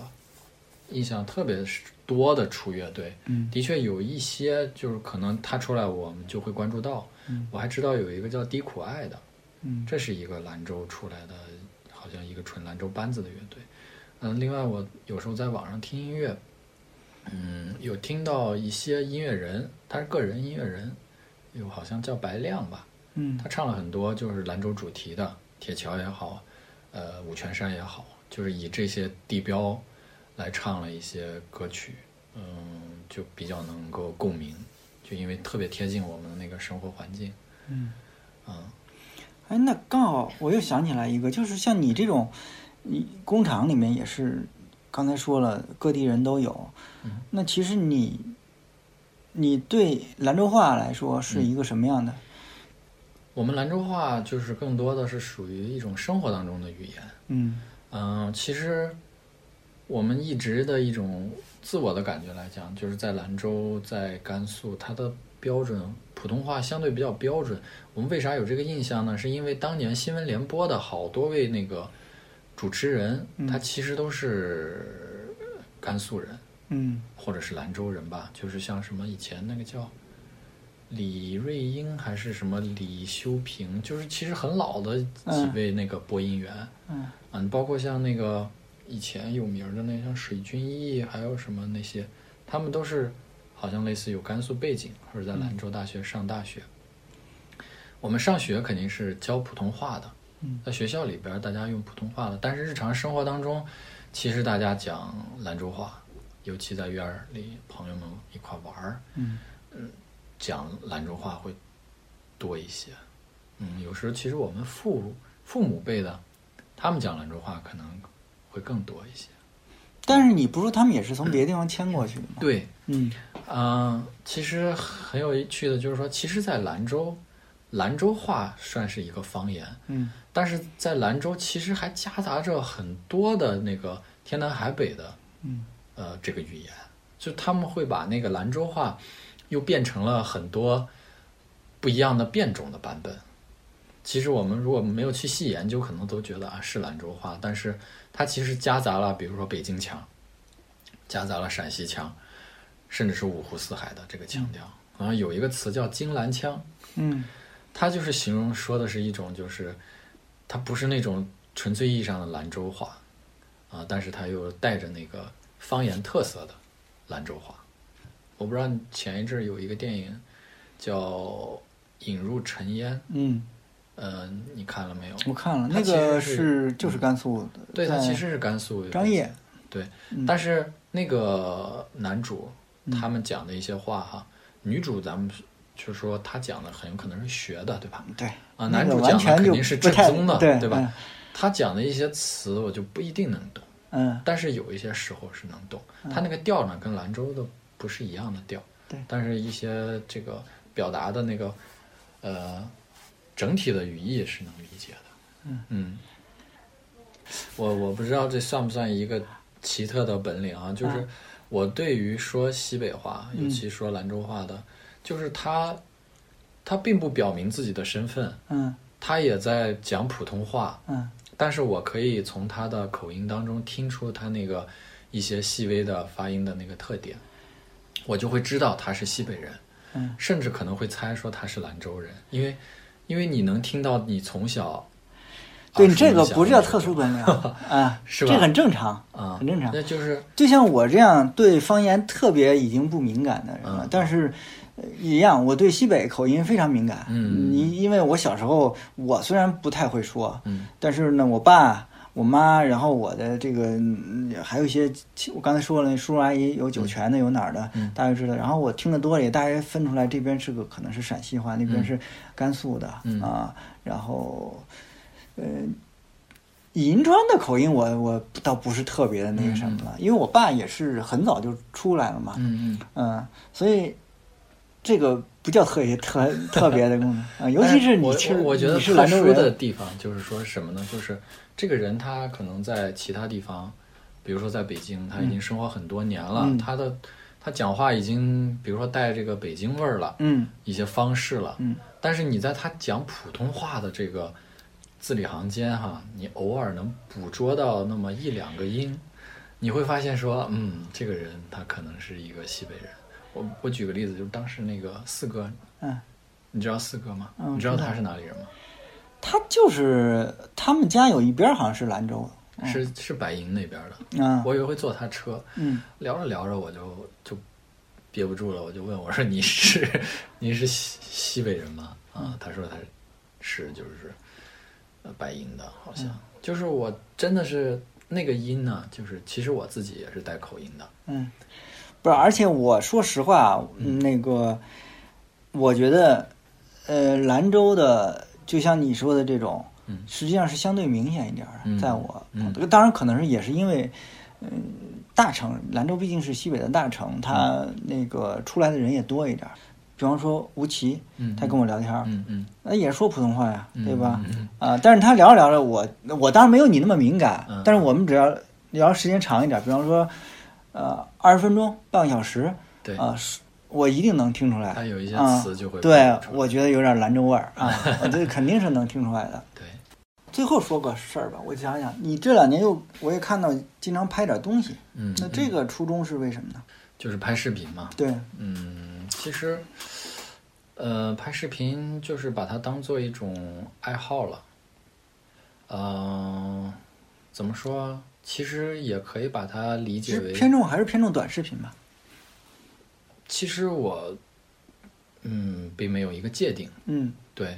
就是我也拍长的，就是你如出果过比说，较长的吗？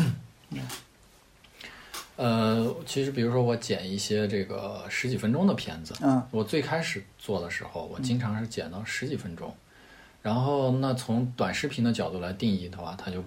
不不适宜了，因对为有对一些朋友也建议，其实现在两三分钟的片子是最嗯符合短视频这个定义的，因为大家的关注力不会那么长，所以我现在越来越短，会剪尽量会剪短一点，嗯但是我拍或者说我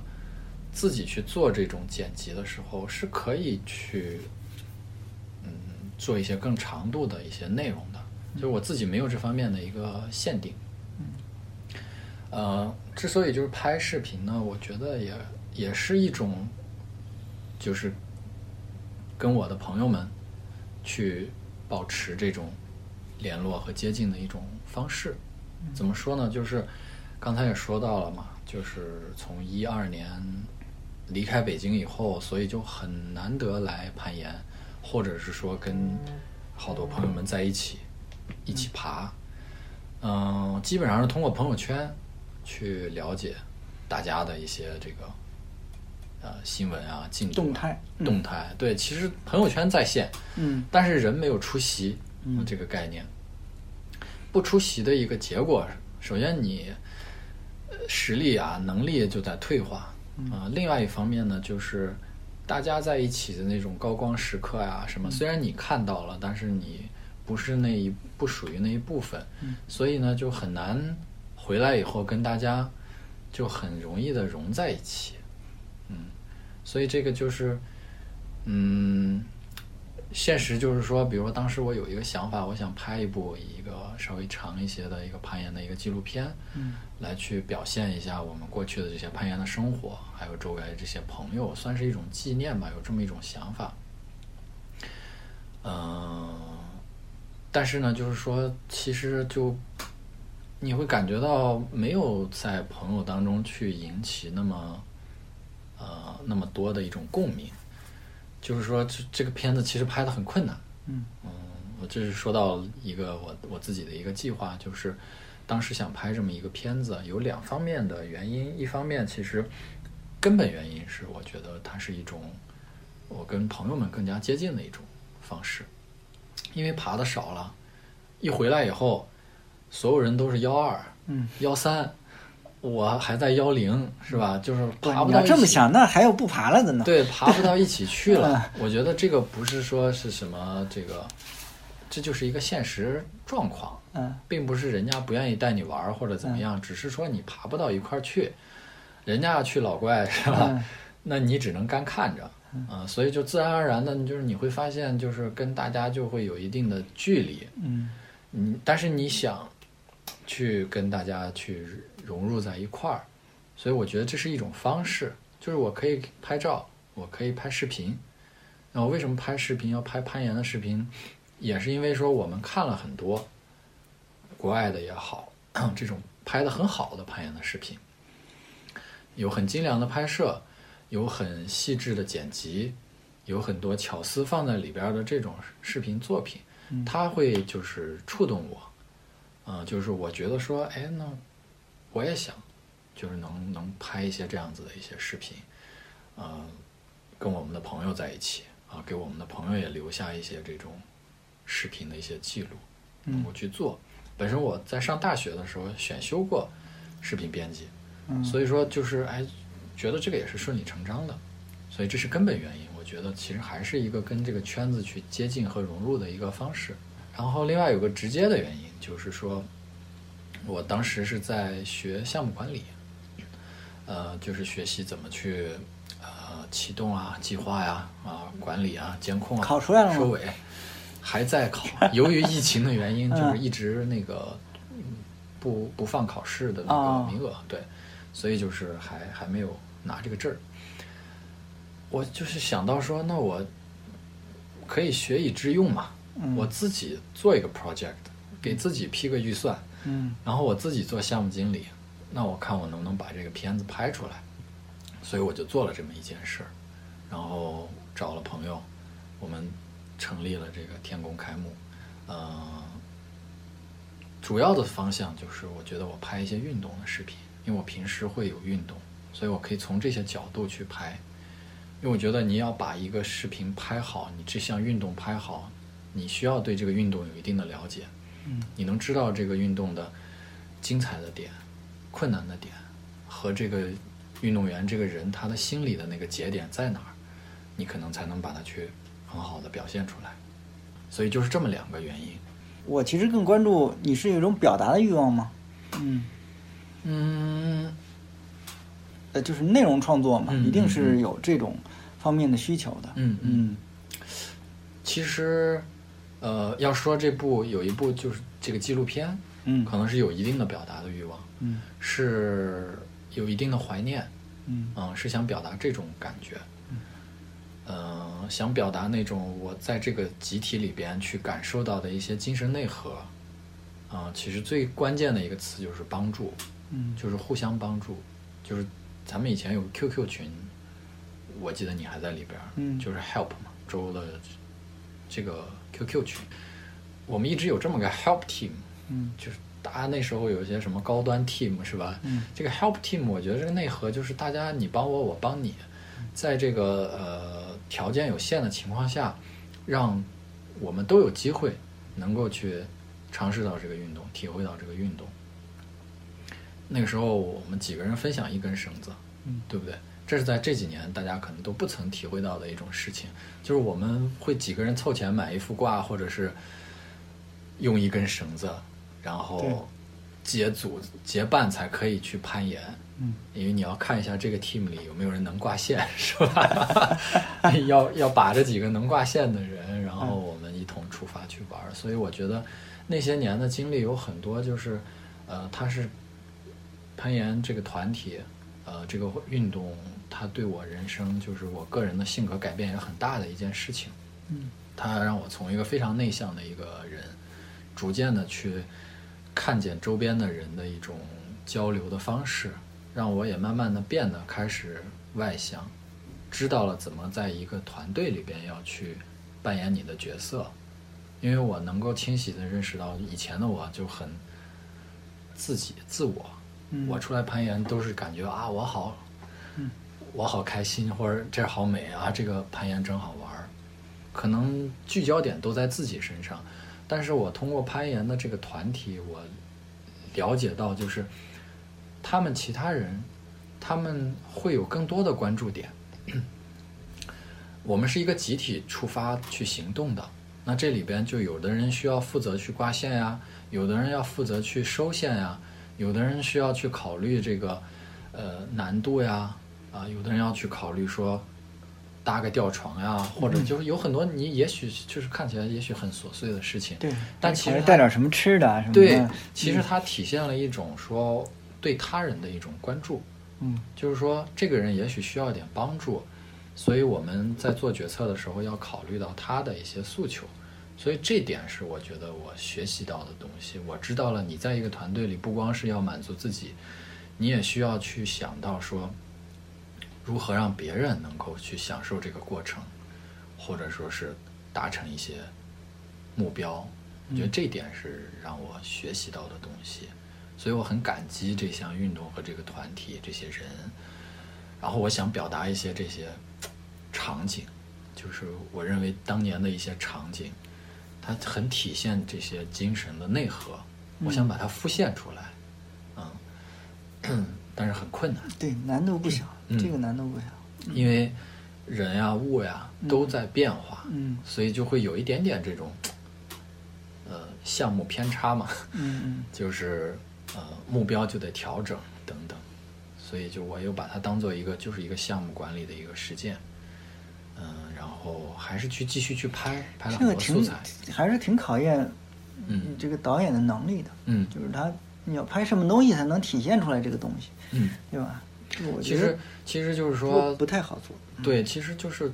自己有一些规划，嗯但是有一些这种，比如说我们写了一些脚本，嗯，要拍的场景，这个片子整个的架构什么都是有的，但是有一些场景呢是没法复现了。你说咱们那个拉到老谭家吃一顿饭去，嗯没有这个动机、嗯缘由，所以就是那个场景那种情感那种状态很难复现出来。嗯这是一方面，另外一方面就是，呃，作为导演，作为这个项目经理，其实是要去协调这些人的。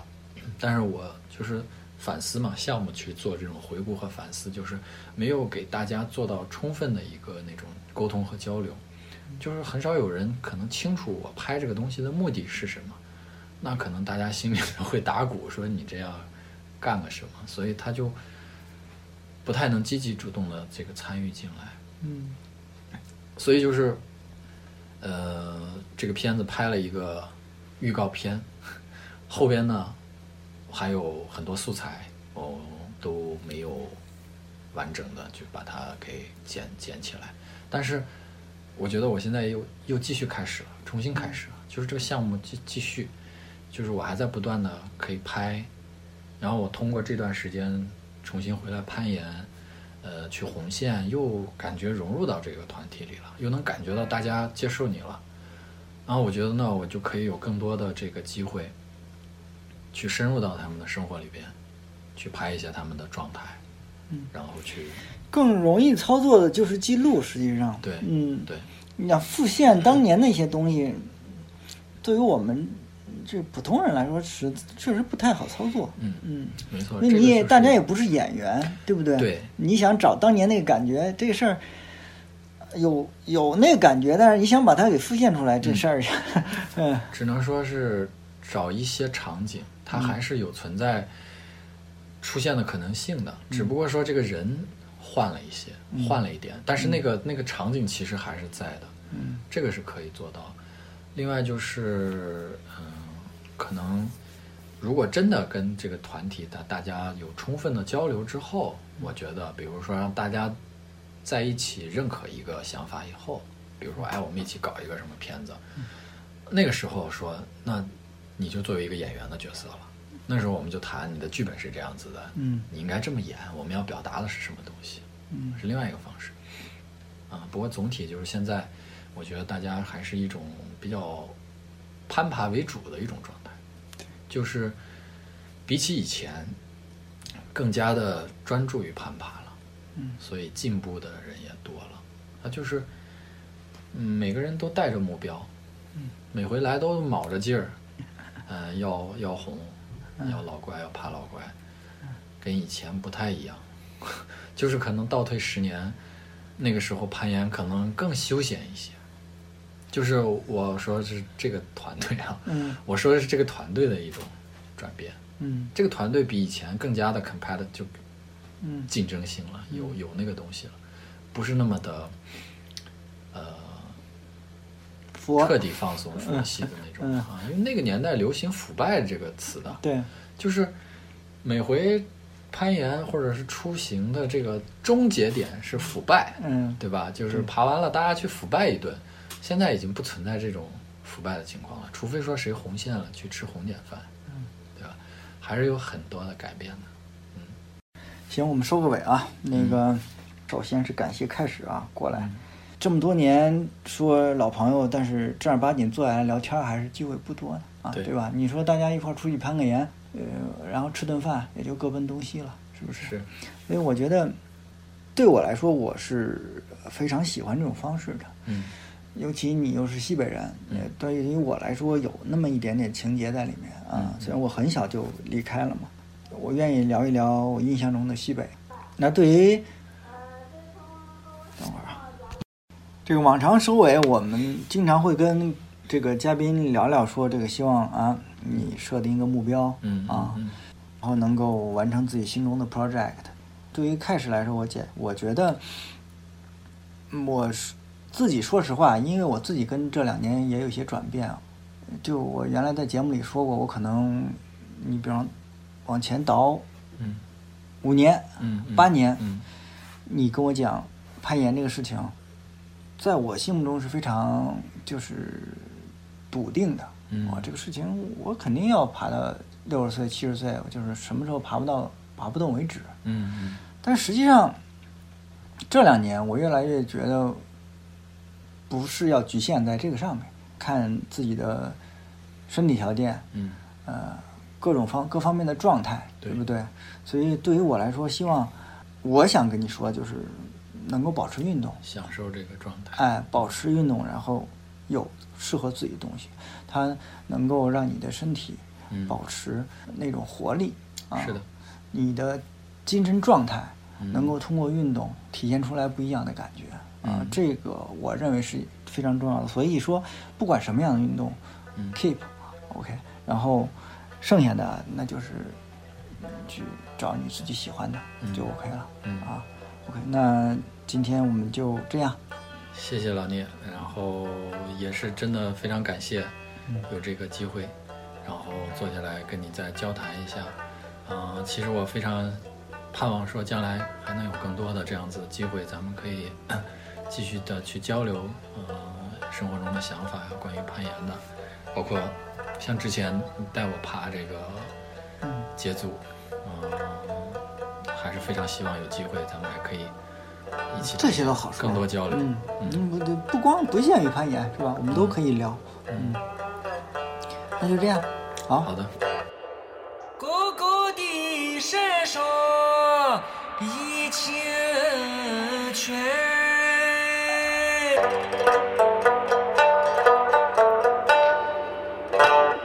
流来流去有几千年。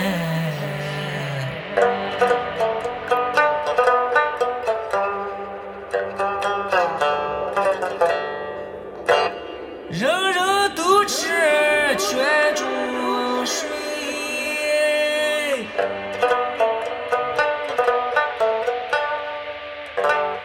如的如来。